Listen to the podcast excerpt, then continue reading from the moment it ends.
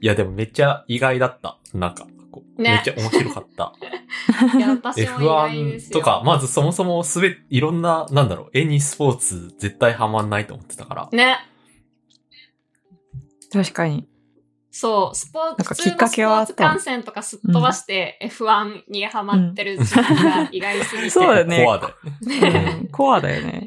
え、そもそも普通のスポーツの観戦の経験はある？観戦というか、ハマった経験はあるの？ないね。まあ、ゴルフやってたけど、別にゴルフ自体もそんなに好きじゃなかったし、いや、まあ、やってたけどそうね。やれるっていうぐらいで。観戦そんとかなんていうか、その、ゴルフやるのは別に好きだけど、コンテンツとしてそんな楽しんでないというか、家であのうんゴルフ見たりとかしないっていう感じだったし、うんうんうん。別に、あの、ゴルフ選手に詳しいとかもならなかったし、何年かやってて。うんうん。けど F1 はもう今ハマり始めて、ハマり始めてっていうか、さいファーストコンタクトから2、3週間でもうかなり選手の名前とか知り尽くしたみたいな。早マジか。すごい。ってて、すごい勢いでハマりすぎてて、ちょっと怖いぐらい。この、このままの、あの、熱でこれからもハマり続けられるんだろう 心配を今からしてる。え、でもいいことじゃん。こう、ねこのご時世にハマれるものがある。そう。やっぱ ハマれるものがあるってすごいいいなって今更当たり前なところを。すごい。普通の人みたいなこと言ってる。そう。そう普通の人みたいなこと言ってる。あ、推しがいるってこういうことか、みたいな。え、F1 っていう箱推しなの？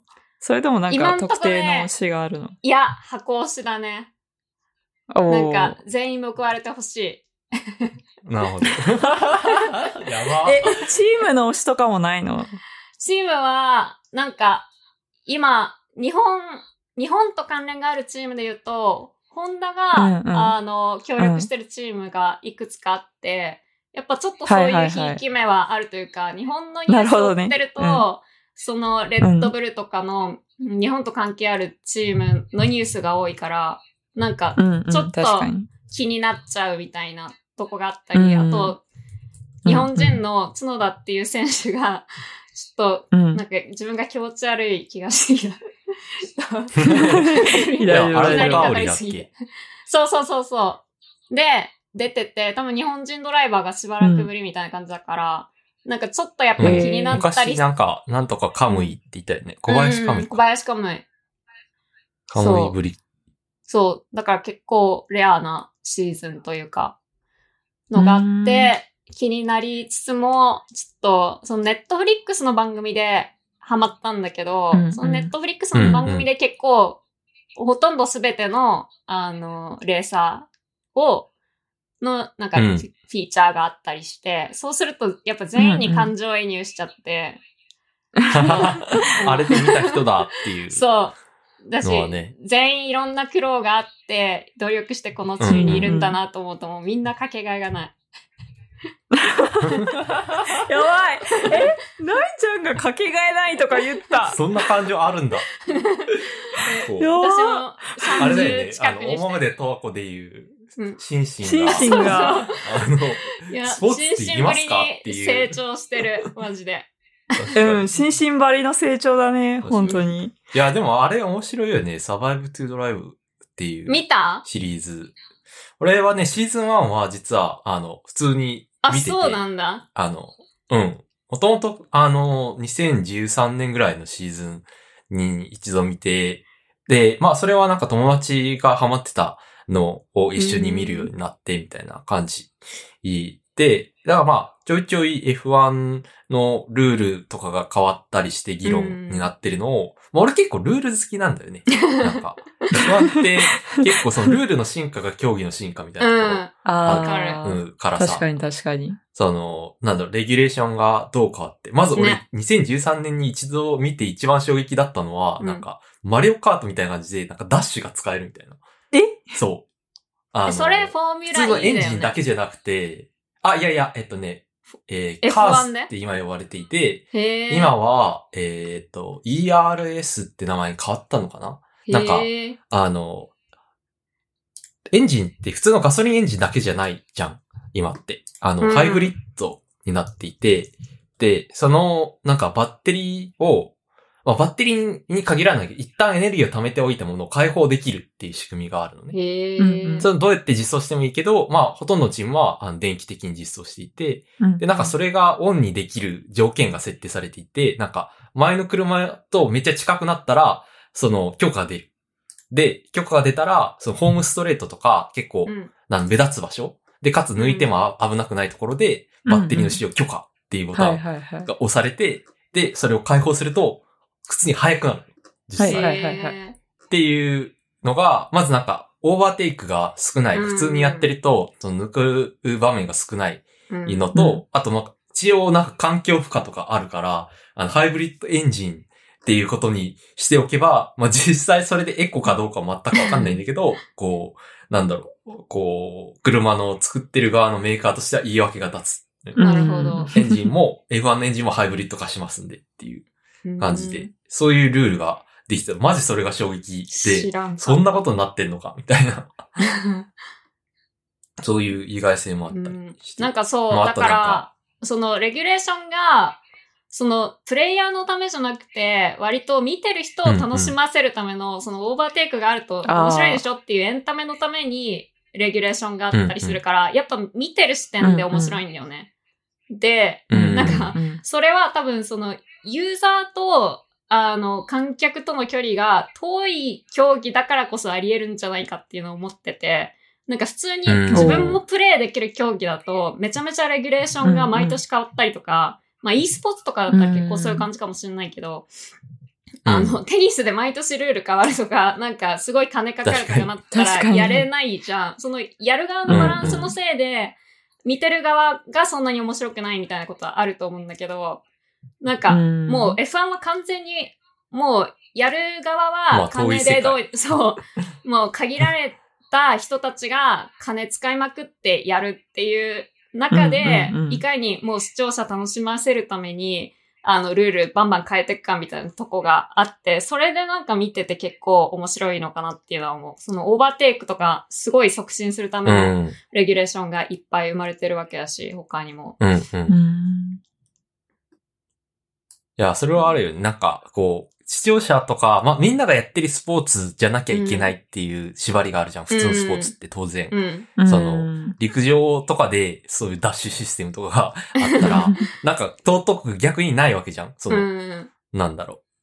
でも、F1 はむしろ、その、小ビジネス的なところに振り切って、いかに、こう、なんだろう、限られた人たちが参入できないけど、それがめちゃめちゃ面白く、かつ、なんか、それを勝った人は世界最速っていう称号をうん。得られるっていう、う範囲内でルールをどんどん面白くしているから、結構見てて面白いっていう感じはあるかもしれない。うんそれあるなるほど。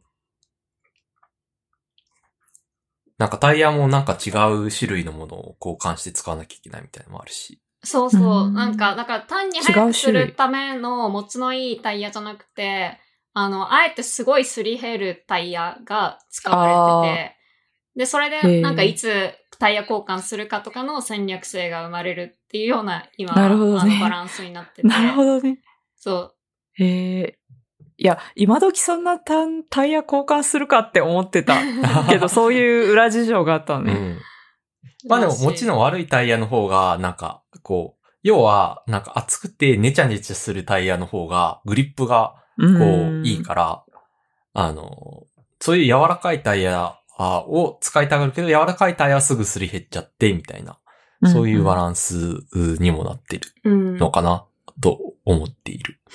なんか、だから最近はそのタイヤ戦略とかが結構肝になってきてるっぽくて、だけど、なんか、それってパッと見でわからない話じゃん。なんか結構ルール知らないとタイヤ戦略とかは、なんか、面白さがわかんないとこかなと思ってて、そこら辺はバランス難しいなっていうか、オーバーテイクとか見てすぐバチバチ燃えてる感じで楽しいってなるじゃん。何も知らなくても。うんまあ、早い方が強いんだろうな、うんみたいな。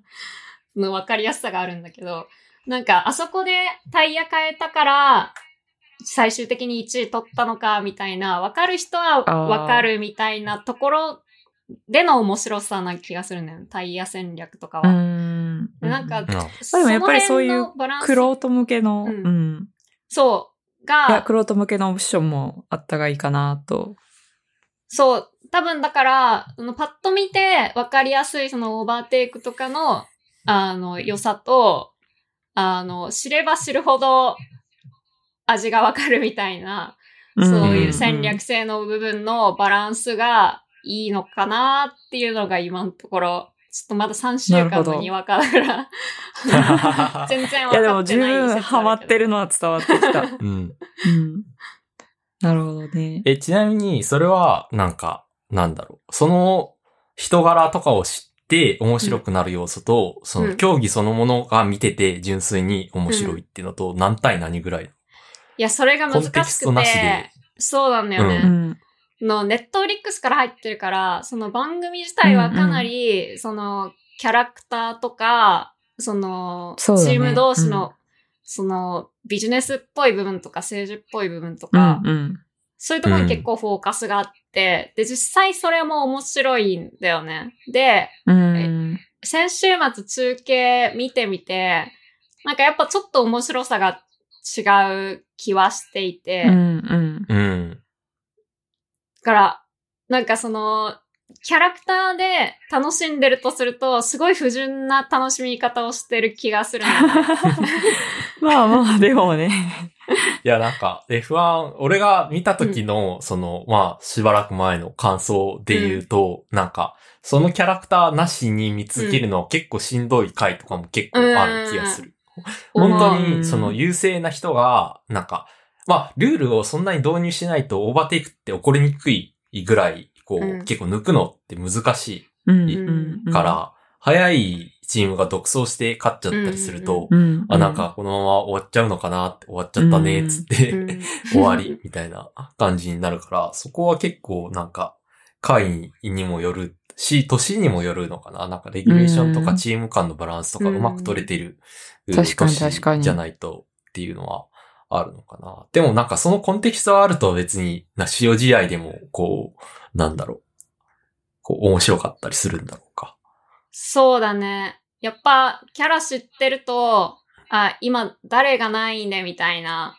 で、その人は今は、なんか、今年不調だったのに今4位なんだ、みたいな。やっぱかなりその、うんうんこんうんうん事前情報ありきの観戦をしてて、で、うんうん。なんかどこまでコンテクストを含めて見ていいんだろうかっていう悩みが中継見た時にあって、例えば日本それはでもいいんじゃないの？いや、でも、なんか、日本人だから角田選手を応援したいみたいなのって、もしかしてこれ結構不純なんじゃないかみたいな。なんかさ、うんなみちゃんそこにさ、すごい純度求めるよね。前から思ってたけど求。める。求めるね。その、この、これを応援する、するとか、こうこれが、例えばなんか、動物可愛いって言って言っていいのかみたいな話とか含めそれと、同じ話で。めっちゃそこ純度求める。そう。なるほど。いや、なんか、その、普段日本人であることとかそんな意識しないのにな、こういう時だけ、うんやっぱり日本人だし応援するみたいなのって、なんか逆にそれを、まあでも、やっぱヨヨーロッパの選手が多いのね。で、やっぱお金かかるから、発展途上国の選手とか少なくて、で、それをなんかヨーロッパの人たちが、やっぱヨーロッパ最高頑張れみたいにやってたら、なんかちょっとどうかなって思うとこない？なるほないど。そうなのかな。わかんない。まあ、まあね。わかんないんだけど、まあななんんかかオリン、ピックとかと比べると、うん。で、F1 自体がか F1 かなりその、ショービジネスっぽいとこあって、多分、もう向こうが売り出し方として、かなり政治的なスポーツで、そういう部分も楽しんでくださいって感じでやってるとは思うのね。まあ、ネットフリックスのせいでそういう見方をしてる可能性はあるんだけど、多分まあ、そういう、あの、うん。いろいろ混ぜて見ていいスポーツだと思うんだけど、その、うんうんもし本当に純粋なスポーツだと考えると、例えばなんか、大坂なおみさんの発言が好きだから、なんか試合を応援するって、まあでもそれはいいのかな。なんか、まあ、いいんじゃないの？いやなんかどこまなんていうか、スポンサー側的には。そうだね。ね。どこまで普段の言動とかを、その見るときの事前分布みたいな感じで含めていいんだろうかっていうところがすごいね、難しくて、ちょっとスポーツ観戦向いてないかも。なんか聞いたことないタイプの悩みだけど、でもまあ言ってることはすごく。いや、でもなんか本当それはすごく話題になってる話で、そういう。うんうんテニスとかは、なんか、並行でめっちゃ試合があるから、なんかこう、その後にインタビューとかするじゃん。なんかうん、勝った、負け、負けたの後に。ねでも、試合見てない人がインタビューしたりしてるんだよね。うんで、そうなると、もうなんかパーソナリティとかに踏み込むしかなくてあういうまあ、それが嫌だってっていう風に、まあ、うん大阪選手は言ってたわけうんで、うん。まあだから、それって結構どのスポーツでも、うん、あるんじゃないかな。なんか純粋に競技を見て、見たい人ってすごい少ないけど、うんパーソナリティみたいなところが加わると、もっと見たい人増えるうんから、ううんん。でもそれってある種のインフルエンサーとかタレントみたいなものとして見てるってことになっちゃうじゃん。スポーツ選手をまあまあ、そうだね。なんかそれが良いのだろうかっていう。いいのかどうかそう。まあ、そうだよね。まあ、いいのか悪いのかは別として、でもそれが人をこう引きつけて間口を広くしてるっていうのはまあ事実だから。そう。うん。でさらに、なかなかなんかその F1 はやっぱ構造的にそうなるように仕組んでるっていうのがあるから、うんうんうんうんなんかだからこそそれに巻き込む。そうかそうそうそうそう。なるほどね。みたいな。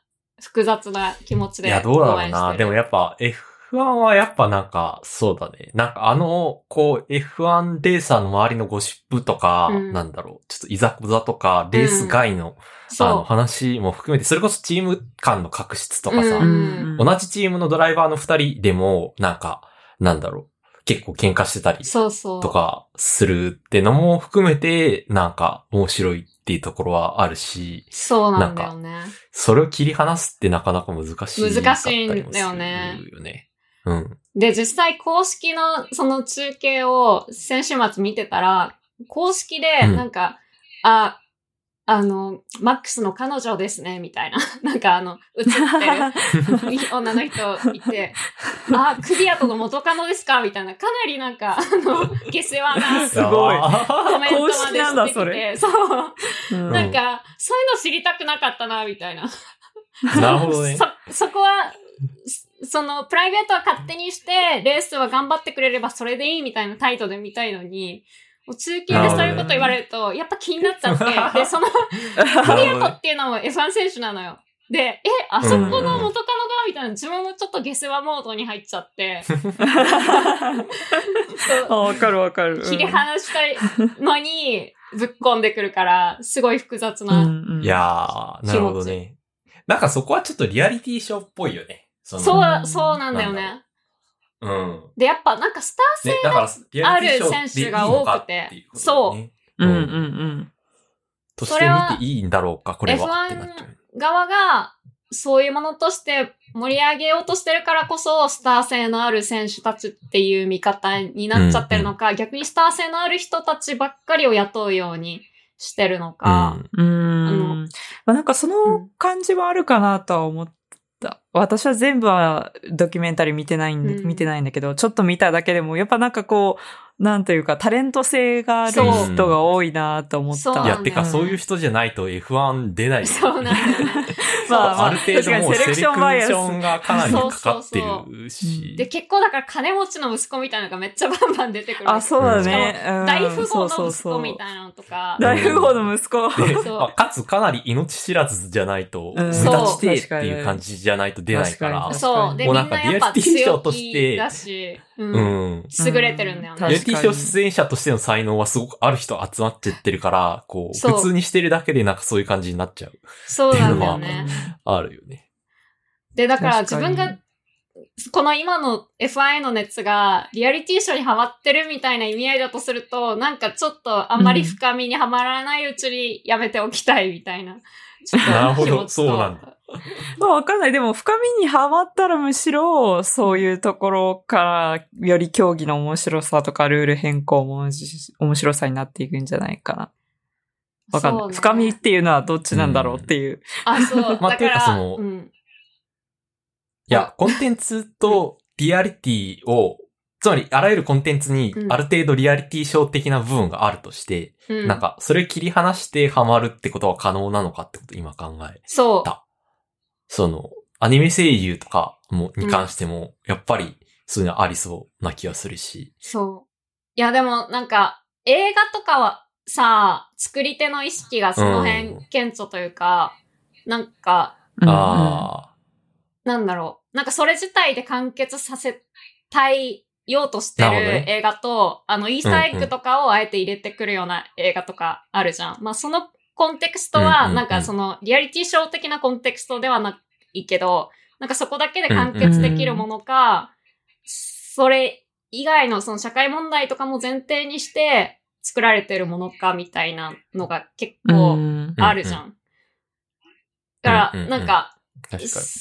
そういう感じで、こう、グラデーション的に、その、作り手がいるものは、作り手の意識がやっぱ現れてるというか、どれくらいコンテクストを含めて見てくださいねってなってるものかっていう、うんなんだろう。その、ルールとかも、ある種ちょっとコンテクストっぽいとこがあって、それは別にふ、あの、見る側として不安を覚えるようなコンテクストではないんだけど、ルールは知ればいいやって思うんだけど、なんか、アメフトとかも多分ルールが複雑すぎて初見で楽しい感じじゃないじゃん。で、だからあれはまあルール知った上で楽しんでねっていう競技なんだろうなって思うんだけど、なんかその延長にどこまでその、例えば F1 でいうそのドライバー間の、まあドライバー間の確執はかなり下世話な感じに近いけど、その、うんどこのチームだからどうみたいなの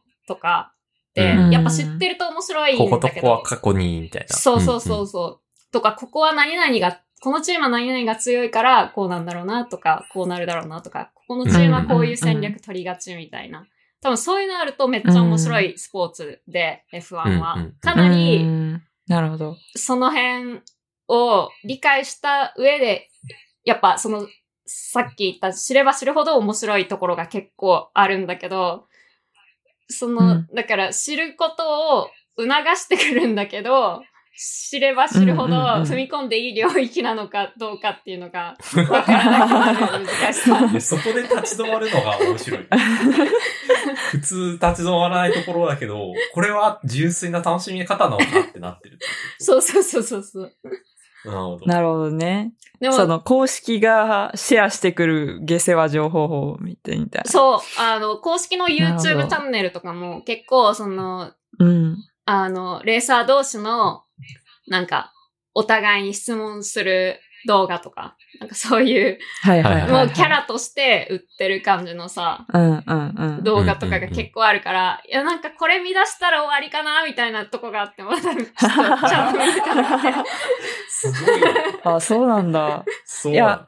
なんか例えば、ドラマとかも、その、その後、後日談みたいなのとか読むのとか結構好きだから、うん。それはわりかしなんか俳優さんとか女優さんのパーソナリティとも違うけど、なんかどういうことを意識して演技してたのかとか、なんかそういうのはなんか知りたいなって思っちゃう。うん。なんか、それがそんなに悪いことだとは思わないというか、うん。それはなんナミちゃか、んのグラデーションの中では、映画とかは役者は分かってて出てるし、うん。そのパーソナリティ消費、人消費も前提で出演してるうん。なるほど。から大丈夫。うん。だが、F1 はスポーツ選手であり、っうん。ていうことを考えると、ややそのコンテキスト消費してはいけない側にいるんじゃない？ああ。そうまあ、F1 は多分、スポーツ選手よりは、タレントに近いまあ陸上選手とかよりは、例えば、うんみたいな。うんうん。なんか、同じことを陸上選手とか水泳選手でやり始めるうんと、なんかちょっと、ね。どうなのって思うかも。なんか急に週刊誌っぽいまあ陸上スポー話になるじゃんツの種類って。いうよりは、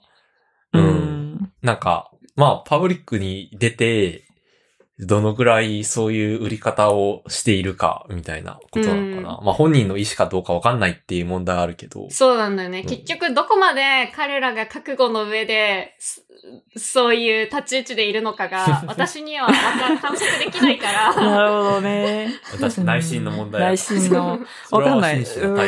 まあ、それは、こう、結構、ネットフリとかを見る限りは、なんかまあ、その自分のタレント性を楽しんでるように見えたけど。いや、それはネットフリの見せ方かもしれなくて怖いんだよね。なるほどね。まあ、それはそうだよね。うん、ネットフリ作品あるあるだけど。うん。そういう。うんうん。なんかこれ見てる限りすごい面白いし、そういう人なんだろうなって思っちゃうけど、いや、ネットフリーの力を舐めてはいけないみたいな。甘く見てはいけない。なるほどね。いやー、うん、確かに。なんか結局、本人がどれくらいそれを望んでるか。その結局キャラクターに惹かれてるのかって思うとなんかちょっと悲しくない？悲しくないかな？なんか、ドラマ見てて、結局、その役者そのものが好きだったらまあいいのか。うんうん、それはいいのか。まあ、役者の場合はそれでいいんじゃないかという。まあ、ねまあ、演技が上手いなってことだから、それは、うん。フィクションだったら、それでいいんだろうな。まあ、なんかノンフィクションだと結局、生身の他人の人生を消費して楽しんでるってことだから、なんか、なるほど。アイドルとかも、昔、ももクロにハマってた時期があるんだけど。そうだったか。そう。だからアイドルのハマり方ってやっぱ難しいなって思って、かなりその辺の境界が曖昧だから。なるほどね。うんうんうん。うんうん。それなんかアイドルは、いいかもだけど、女子アナとか微妙だよね、みたいな、そういう話を前したよね。F1 がまさに、どこにいるのかそう、女子アナにか近い一緒にいると思うんだよね。確かに。近い。うん、確かにね。確かに確かに。ある程度覚悟はしてる気はするけど、なんか本当はもっと違う売り方をしたかったのかもしれないな、とか。なるほど。なるほどね。それにそういう人ばっかりになっちゃったら、本当にレースカーが好きで、もう早く走りたいみたいな人はどうしたらいいんだろうみたいな。まあ、そういう人はむしろ別のなんだろう。まあ F1 以外にあるのかな。いやでも F1 はやっぱ頂点なわけよ。うん、やっぱ誰もが目指したいところで20人しか1年に枠いなくて、そこにいかに食い込むかっていうところで、タレント性が求められてしまうとなったら、なんか悲しいよね。悲しくない？まあね。まあでもなんか大富豪の息子が、その、なんだっけ、お父さんが買って、F1 レーサーになったみたいな。そうそうそう。会社、そう、チームを買って。そう、F1 チームごと買ってみたいなのがあるから、まあ、そういう意味では弱肉強食なので、かなり、そう、レースに対する純粋な、うん、気持ちでは。あとはその20人の選ばれ方も、例えばトップ20が純粋に選ばれるっていうことではなくて、なんか、例えば、なんだろう。こう、メルセデスがこの人と契約しますっていうのも、うん、その人の純粋な速さもあるし、パーソナリティとチームワークできるかもあるし、うん、当然なんかその人は人気で取りたいから、うちのブランドイメージの向上につながるからっていうのもある。って考えると、なんか、こう、多少、なんだろう。例えば女子アナよりは、よりリアリティショー的な要素が強くなるっていうのも、よりアイドルに近いってこと、まあ、そうそう、アイドルとかに近く、うん、まあ役者とかに近くっていうのは、まあ仕方ないのかなとは思えてくるかな。うん。うん、なるほど。ねまあ本人がね、楽しんでるならいいんですよね。いやただ走りたいだけなのにっていう人がどれくらいいるのかっていう。いやでも、ネットフリ見てても、やっぱインタビューとか嫌いそうな人いるわけ。で、うん、なるほどね。そういう人見てると、自分もその番組を楽しみに見つつも、うん、いや、ネットフリほっといてやれよ、みたいな。嫌だけどな、みたいな。まあでも密着するもんね。まあまあ、わかる。でもその感じは、ほっといてやろうよって言いながら自分が見ちゃうみたいな、ね、そうなんだよね。でもすっごいそれを楽しんでる人もいるよね。うん。うん、なんだろう。まあ俺は結構、あの、今復帰したアロンソっていう選手が好きなんだけど、なんかそれは割と、こう、うん、F1 楽しいし、その周りのこう文化、まあ、取られたりするのも、うん、まあ、それはそれとして分かってやってる。かつ、いろいろ見せてくれるし、なんかすごいセルフィッシュな面とチームワークが、こう、をチームワーカーであるっていうのが両立してて、結構パーソナリティ的に完全に好きだなっていうのはあるかな。やっぱね、パーソナリティ、ね、アロスに関してはなんかあんまり、こう、取られるのが嫌なんじゃないだろうかっていうのはあんまり 感じないかな。うんなるほどね。だからなんかそういう競技につながるようなパーソナリティは、うんなんかアプリシエイトしてもいいんじゃないかなって。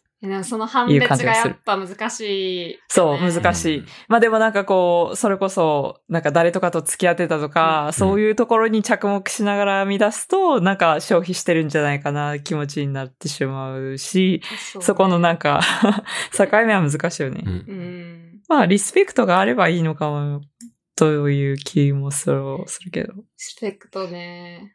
いや、どういう風に今後ハマってったらいいんだろうっていう悩みも今あって、その、ハマり、ハマり始めたネットフリックスの番組が、もう、その大事に大事に見てきたんだけど、もう、あと1エピソード、エピソードっていうか、1話だけな、3シーズン分あって、の残しているんだ。いや、これ、あの、まとめみたいなやつじゃない？いや、なんかさ、あの、好きなドラマ終わってほしくないみたいな気持ちあるじゃん。うん。あるよね。この世界観をずっと続けたいみたいな感じで、ちょっとまだ最後のが見れてないんだけど、でもこれが終わった後、どういう方向性に行くのかっていうのが、もう二つあって、一つは、その、今も番組見ながら結構過去のウィキとかを、なんか各試合で全部ウィキの項目があって、割と詳しく書かれてて、へあの、試合のウィキ見てくだけでも結構な情報量を振り返っていくことができるし、まあ記事とか探したいレギュレーションの歴史とか、そういう過去を深掘っていくっていうことも十分できるぐらいの、うん。まあ歴史とコンテンツがあるわけよ。で、実際そのネットフリの番組も過去を振り返ってることになるんだけど、あの、今見てると。うん。うん。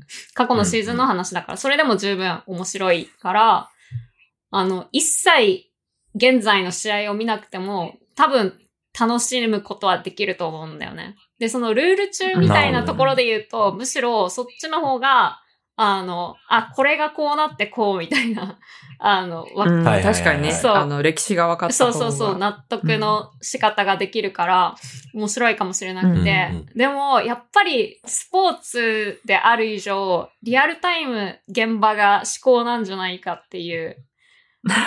なるほどね。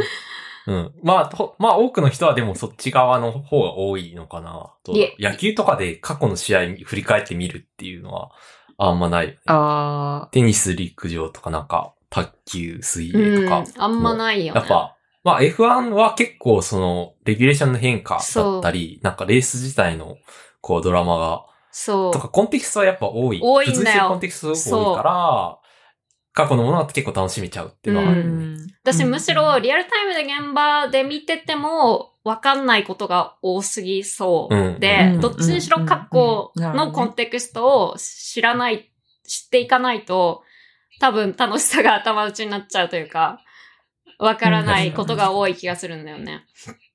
うん。うんうん。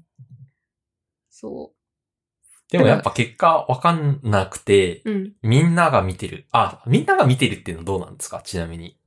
みんなが見その、その感覚は、うん。つまり、こう、F1 ファンがうん他にいっぱいいるわけじゃないですか。うん身の回りにはいないかもしれないけど、でもなんか、ツイッターとか見たら、うんなんか同じ感覚の人人たちを、と意見を共有できる。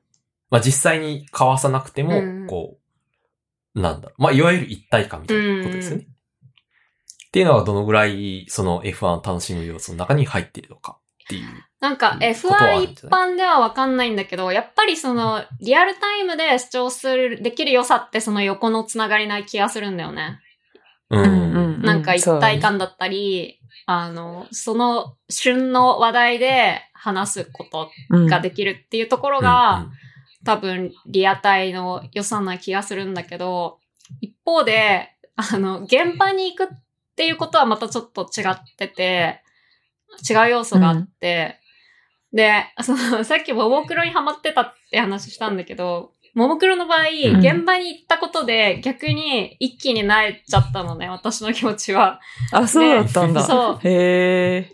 で、なんかそれは逆に、その、横のつながりを意識するというか、周りにすごいファンがいるってことを、なんか五感ですごい実感した結果、自分ってワンオブゼムだな、みたいな気持ちにするってなっちゃああ、なるほどね。って。そう。で、それまでは、こう、画面とかの中の、そうそう、割と自分と1対1だったの。よ。そう。まあ、一方通行なんだけど自分とももクロの関係だったのに、ライブに行ったら N 対1の関係になっちゃって、うんあで、その、あ。まあ、ツイッターとどこが違うのか、ちょっとまだ言語化できないんだけど、やっぱ圧倒的に五感で感じるんだよね、その、なんか、ももクロがそこにいるっていうことはね、五感でわからないのに、うんあまりにも遠すぎて伝わってこないのに、ファンの熱量だけはもう、ありありと感じるわけ。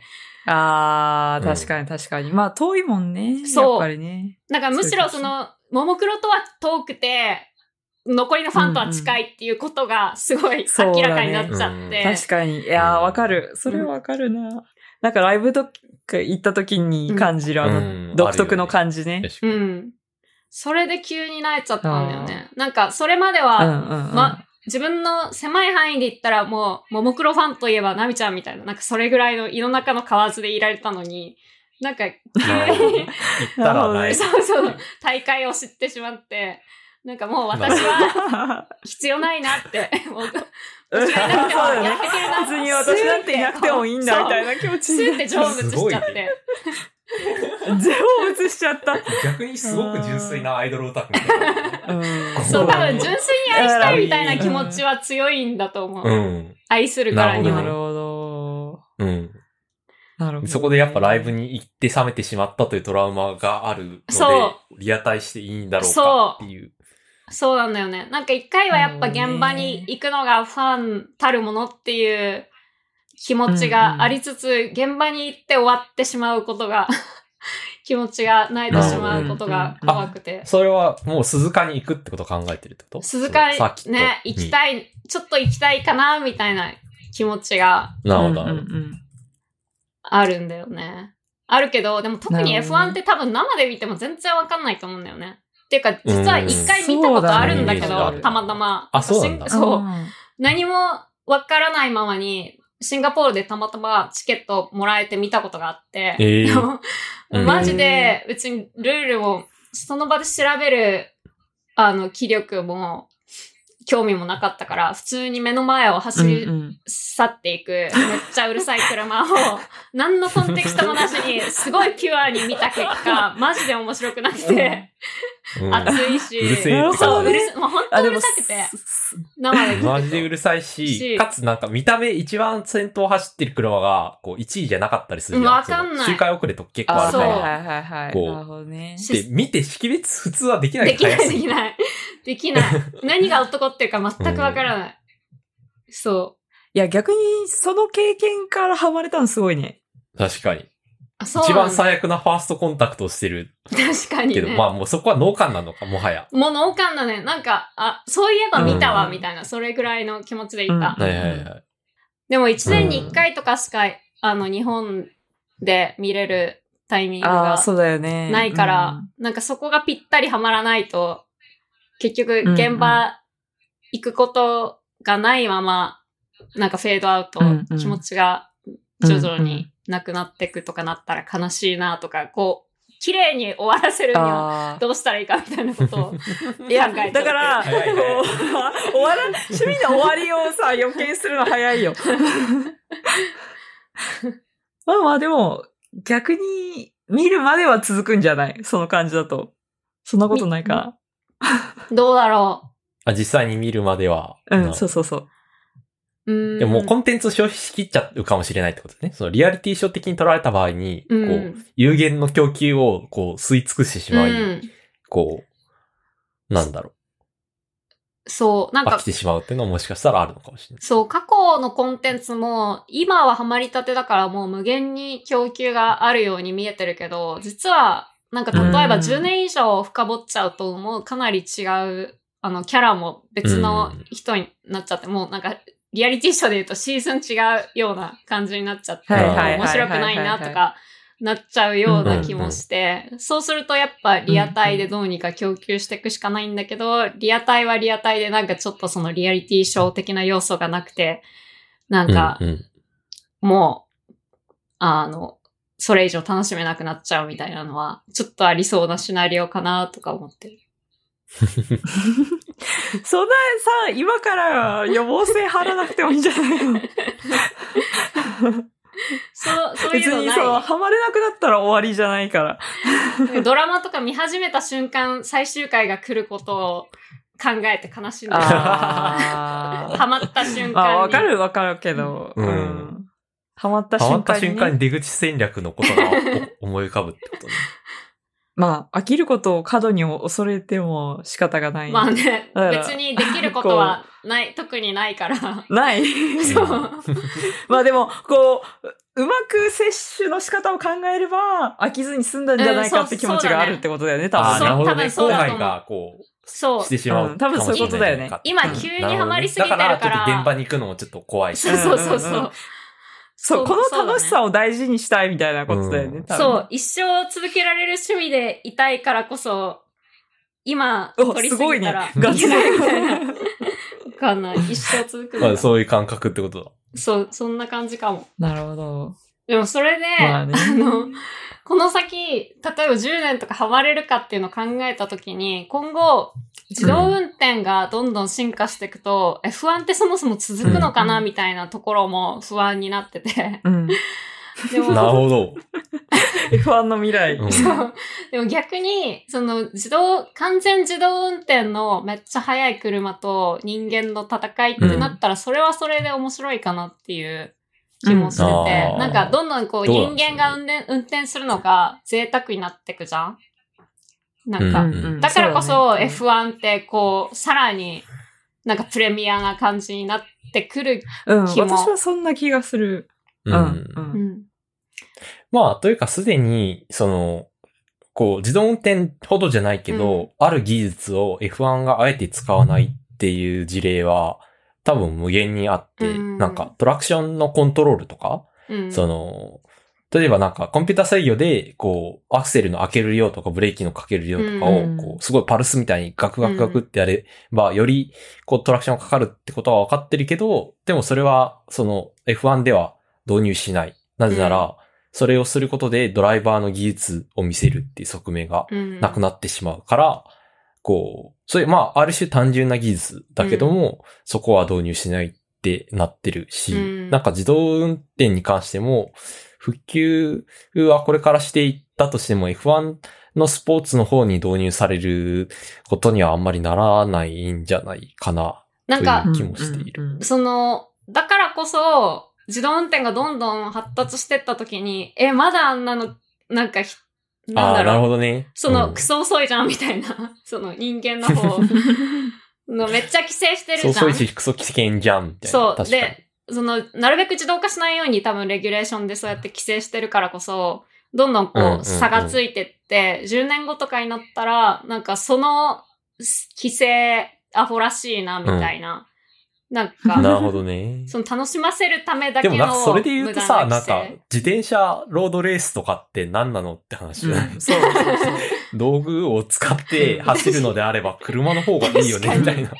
確かにね。うんいや、うん。それはそうだわ。そこはもう技術を見るためにっていう確かにね理由で全然いける気がする。でもなんかまあ車ってやっぱさ、もすごい微妙な立場でさ、なんか、ああ、まあまあね。そこまで積むのに、そっからはダメなんだみたいなのとか。なんか、うん現そうだねに今のレギュレーションもまあ結構そういう感じだよね。そうそうんうん確かにテクノロジー的なのもあるかう。ら。うん。なんか割で、と、かなりハイテクなスポーツですって言わせてるのに、そうそなんか、あるラインを超えると、そこうそこはちょっと今日がそがれるんでダメです。う。そう。で、結構そのレギュレーションの、あの、合間をかいくぐって、あの、各社が開発した、こうすると早いみたいな、のパーツとかを、うんうんうんその、次の年のレギュレーションとかで禁止されるわけよ。それはちょっとやりすぎみたいな。うんうんせっかく開発したの F1 に。らしくないみたいなやつ。うんなんかちょっと、ちょっとずるいみたいな。それは早いっしょうんみたいな感じで、なんか規制されたりするから、なんか、その、すごい、自転車はもう、なんかそれ以上無理かなみたいなとこあるじゃん、割と。うん。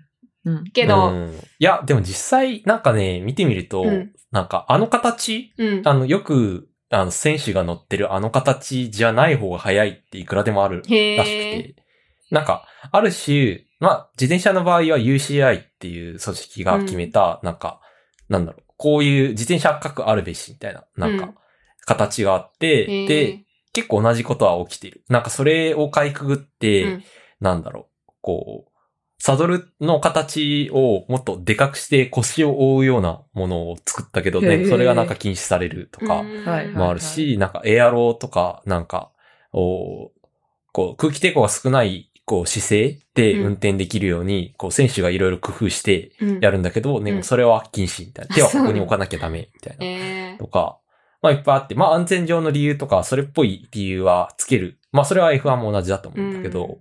でもなんか結構怒ってることとしてはそんなに変わんないかなっていう印象なんかそうするともう、なんか、な、どの手を出しても全部規制されて、10年とか言ったらもうほぼ規制だらけで、もう考える手はなくなっちゃったみたいな感じになりそうな気もしないくない？なりそうな、うん。ん？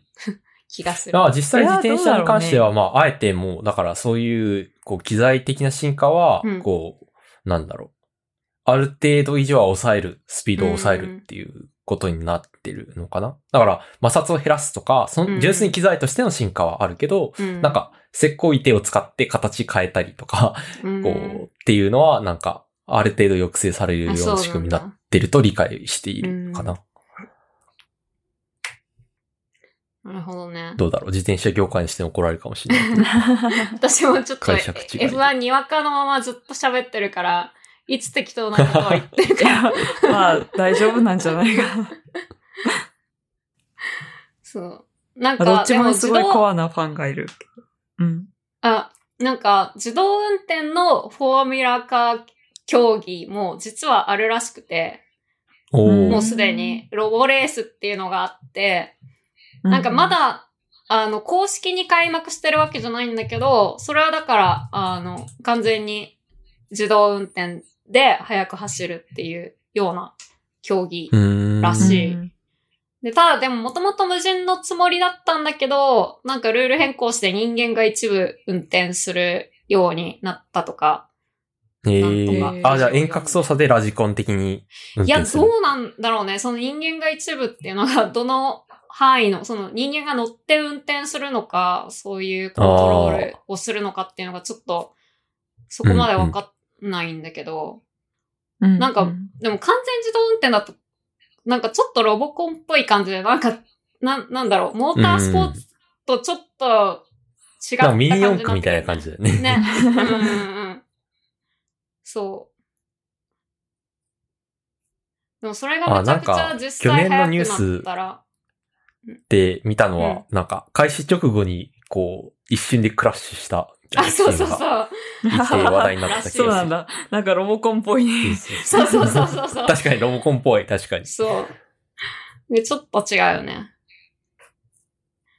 で、なんかそのロボレースっていうのは、もともとフォーミュラ E っていう電気自動車のモータースポーツの大会の前座として開催されてるらしくて、へーで、、なんかそのフォーミュラ E っていうのも結構、なんかハイテク競技というか、その、なんか F1 とかよりもかなりゲーム性が高いような感じで、うん。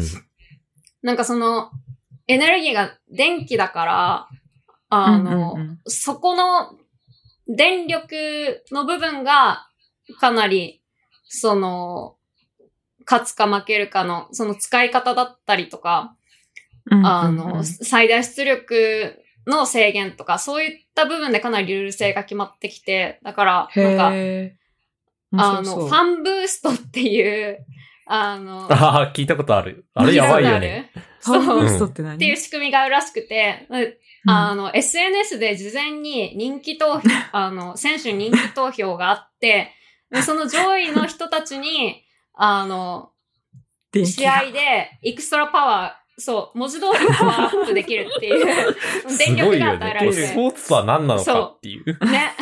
あるよね。なんかあれだね、リモコンでさ、間なんか応援できるみたいな感じだうね。ん。ね。すごい。確か横浜に招致するっていう誘致活動があるはず。そう、んなんか、電気自動車だから、割と市街地とかで、あの、開催できるのが強みみたいなこと言ってて、うんうんうん実際その、F1 と違って、超静からしくて、だからレース中、BGM が流れたりするらしい。なるほどね。普通の F1 だとうるさくてそれどころじゃないけど。そうそうそうそう。なんか、ウィキ見てたら、その、ファンブーストについては、バッテリーの発熱が問題となることが多く、小林カムイによれば、うんうん。ファンブーストを使うとバッテリーの温度が上がって後で大変なことになるとか書いてあって、だから、あの、もらえばそれでいいかっていうとそういう問題でもなくて、なんか発熱しないように使うみたいな、うん。そういうとこのセンスが問われるへらしい。なんかもう一個、それは昔、開幕当初からあるルールっていうか仕組みで、最近新しく導入されたのがアタックモードっていう仕組みで、で、これ、も似たような感じで、えっと、マリオカートのダッシュパネルにインスピレーションを受けたって書いてあって、実際そんな感じで、すごいね。そう、少し迂回するような道に、あの、うん。アクティベーションゾーンって呼ばれる、なんかそこを通ると、あの、はいはいはいはい。アクティベートされるっていうようなものがあって、そう。で、そこ通ると、あの、ファンブーストと同じようにエクストラパワーが使える。はいはいはいはいで、モーター出力が一時的に上げられますっていう仕組みで、で、面白い。実で、それも中継では、なんか CG 合成されて、なんかその部分がこう加速してるような、あの、合成がされるらしくて、えなんかかなりそのデジタルゲームと融合してるっていうか、なんかマリオカート自体うんがその実際のカートにインスパイアされたゲームじゃん。で、そっから逆輸入して、実際ーのなんかリアルな競技に、そのルールっていうか仕組みが導入されてんの結構面白いなって思って。確かに。うんうん。ちょっとだから、もしどうなんだろう F1 に飽きたら、不純なものを感じちゃうなあ、そう。なるほどね。でもそれなんはこうルールだから、こう、そこにはナミちゃんは不純なものを感じないっていうのはちょっと面白いところだね。あ、そう。ルールはもううん全然公式が言ってるから受け入れるって感じ。なるほどね。なるほどね。いや、それってこう、例えば、モータースポーツじゃないじゃんって思っちゃう人もいると思うんだけど、俺は結構半々ぐらいな感じで、なるほどね。その、なんだろう。より、なんかわかんないけど、例えばなんか陸上競技とかでそういうのあったら嫌じゃん。うん。そう、トラック、マラソンとかで、ここはちょっと遠回りだけど、こう、ここを通るとなんか水とか食料とかもらえるみたいな。いや、全然面白いと思うな。マジか、それは、えだからあスポーツとゲーム性のバランスだと思ってて、うんうんゲーム性高いものが好きな人は好きなんだと思う、うんそういうの。う。うんん。し、そのルールにピュアさみたいな、なんか伝統とかそういうのはうん。全然求めないな。なるほどねまあ別にスポーツ好きじゃないからだと思うんだけど。うんうんうん。ちなみに推しの、まあ、さっきは、その、レッドブルと、あとうん、角田選手だっけ、は言ってたけど、それとは別に推しの選手とかはいるんですか、推しね、いすぎて辛い。やっぱね、ハミルトンが強い、あーやっぱ強くてかっこいい王者すぎて。で、やっぱね、発言もかっこいいんだよね。王者その、感ある。やっぱこん、そう、そう、この王者らしい風格があって好きみたいなうん。ところが、ちょっと不純だよね。なんだろう。発言がいいみたいなところ。なんかやっぱスター性があるね。うんうん。うんうん。今は確か唯一の黒人レーサーで、かつそうなんだ。一番強そうそいよね。えー、かっこいい。っていうのも注目されてる一つのう。チームそうなんだよし。ね。あ、イギリスなんだ。あ、そうそうそうそう。へーあ、なんか留学してる時に、えっ、と、なんだっけ、ほん、マクラレーホンダ？に、で働いてる日本人の人が、なんか。オックスフォードの関係者でいて、うん。へえ。なんか、レースの、こう、調整とかいろいろやってますっていう話を聞いた気がマする。ジ？うん。今も働いてんのかな、そこで？なんあでもか、マクラーレンとの関係は解消しちゃったのかな？確か。あ、そっかそっか、うんそうだね、多分。その、かなり修士とか、博士とかを、もう数学とか物理とかで持ってる人たちが、かなりその戦、F1 の戦略担当とかで働いてるっぽくて、へえ。へえ。なんかかなりそのデータサイエンス的な要素が強あそうだねくなってきてるっていうか、うん最近は。多分も、うんあの、自転車とかも含めて、モータースポーツってそういう方向性になっていくと思うんだけど、そうだね。最近見たニュースだと、あの、フェラーリで新しく戦略担当責任者、責任者ではないのかな？に抜擢された人が、なんかオックスフォードで物理の修士で、なんか、すご、まだし修士卒すぐみたいな20代の若手が起用されたみたいなニュース見て、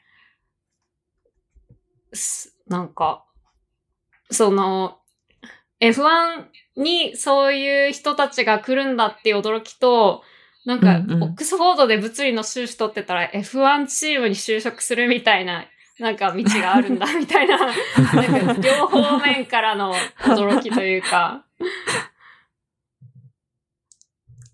なんかでも多分日本よりはだいぶ身近な気がする。そうそうそう。F1 うなんだよそのものモータースポーツ確かにね。うん。うんまあ日本だと多分自転車もヨーロッパすい。ごい、なんか身近なスポーツらしくて、なんか街ぐるみで、こう、みんなで観戦に行くみたいな。うんううん。ん実。際自転車、こう多分 F1 より、ものすごい路地とか、その、本当の街の中でレースすることができるから、うん。その、それこそ、なんだっけ、あの、ツールドフランスと、とかは、本当にその、住宅地の中を駆け巡るみたいな、田んぼの、うんみたいな、あの、畑の横を走るみたいなのの中に、こう、本当に柵も何もなく、こう、観客がうわーって集まってみんなで見ているみたいな、のがうん結構中継とかで流れてるけど、うん。なんかやっぱモータースポーツ、機材スポーツって人気割と地域差あるよね。イギリス、うんヨーロッパとかではもっとに、あの、身近なんだろうなと思う。なんかまあチームがいるかどうか次第とかではなく、あ、まあ、自転車とかはそれもあ別にチームるかもしれないけあど。ーでもこの前、なんだっけ、えっ、と、ドキュメンタリーで、えっ、と、イギリスを縦断する？自転車で。あー、あ行って帰ってくるやつ確かに確かにうん。うん。とかは、本当に世界中から人が、こう出場してる大会とかがあって、うんまあ、アマチュアなやつだったけど、それは。なんだっけ、ロンドン、ロンドン、エディンバラ、ロンドンだ。っていうう5そうそそうそう。日間の、えー1500キロぐらいを走るイベントひたすら走る。らしい。それも Amazon で、あの、ドキュメンタリーがあって、結構面白かった。うんだからなんかそういうのを開催しようみたいなのがあるというか。うん。まあヨーロッパは結構そういうのと相性、昔からやっぱ好きだったりするんだろうなと思ってる。まあだからこそ多分チームが多かったりもするんだろうし。まあそんなところかな。こう、議題は消費しきった。議題は消費した。いや、でもだいぶ盛り上がったね。だいぶ面白かった。うんこうまさかそういう話になるとは思わなかっうた。いん、うん。やでも俺は結構なんかリアリティショーでもいいんじゃないか、かだからな。こう最終的にはそこを、こう、がっつり、こう、分かり合えた感という感じじゃないけども、でもなんか理解はできるって感じだね。え、それ女子アナも消費していい派ってこと？あ、女子アナと F1 の間に線がある派かな？わかんない。女子アナも、例えばそのテレビに出てるところだけであればいいんじゃないか派かな？ああ、でもなんかもうテレビの中ですでにいじられてる。まあというかまあ、それは確かに。うん、もうタレントとしての消費っていうのは、うんもうテレビの中でその中、存在して俺のるから。中でテレビに出てるかどうかとかではなく、こう、うん。自分の中でラインがあって、それを超えない消費であれば多分大丈夫なんじゃないかな。なるほどね。そのだからラインがちゃんなんかそのと弾けてるのがすごいいい気がする。ああ、いや、まあ、曖昧なんだけど、まあでもやっぱ、その、そこを、この、なんかデジタルに弾ける線にしてしまうと、こう、なんだろう。逆に本質ではない感があうるん感じはあるのかな。なるほどわかんね。でもなんか恣意的にひ、あその場その場で弾いちゃうと、それこそはいはいはい。一貫性がななく、て、はいはいはい。そう。自分が許せないなんか私は。自分のその、こう、感覚で、こう、これは OK、これはダメっってなっちゃそう、ダブスターを許したくなはい気持ち。すごい、自分の内心に厳しい。そうそうそう、確かに内心厳しい。内心に厳しいね、なみちゃん。いや、なんかその辺って自分の直感に任せると、うんなんか、すごい偏見にまみれたりとか、うん。自分うんは、の信念に、とは食い違うことを平気で自分の直感が判断してしまうからこそ、すごいメタに監視してないといけないな、みたいな、なるほどね。あなんか気持ちが。なるほどね。いやー、でも、ひたすら、こう、意外だったし、なんか、押すポイントも面白かったし、こう、その純粋さに、こう、感嘆しました。インプレス。インフレス。いやー、これからもその尊い関係が続いていくことをお祈りして、そうですね。応援しています。応援して、それこそ応援してます。うん、いや、応援してます。マジで。ありがとうございます。いや、応援されたいかどうかわからない。ちょっと、応援されたい。応援されたい。末永くこの気持ちが続くことを応援されうんたいです。続くことを応援して応援しています頑張ってください。はい。じゃあ、そんなとこですかね。こうこれ聞いて F1 に興味持つ人がいたら面白いけどね。どん、どんなスポーツなんだそこまで言うってことはっていう。確かに。はい。でもあの、ふあ、これまだ締めのまあ一応、収録のつもり、うん、締めの収あ、録のつもりです。あ、そう。いや、まいやだもうちょっと続くかなと思ってるけど、最後にこう、なんか、これおすすめみたいなもしあったら、まあ、おすすめ？F1、あれかな？あの、ネットフリックスのやつはあ、、ネットフリックスの。ドライブトゥサバイブ。はい。うん。あおすすめということですので、まあ、ぜひ興味がある人は見てみてください。ということで、えー、また次回も聞いてください。えー、さよなら。さようなら。さよなら。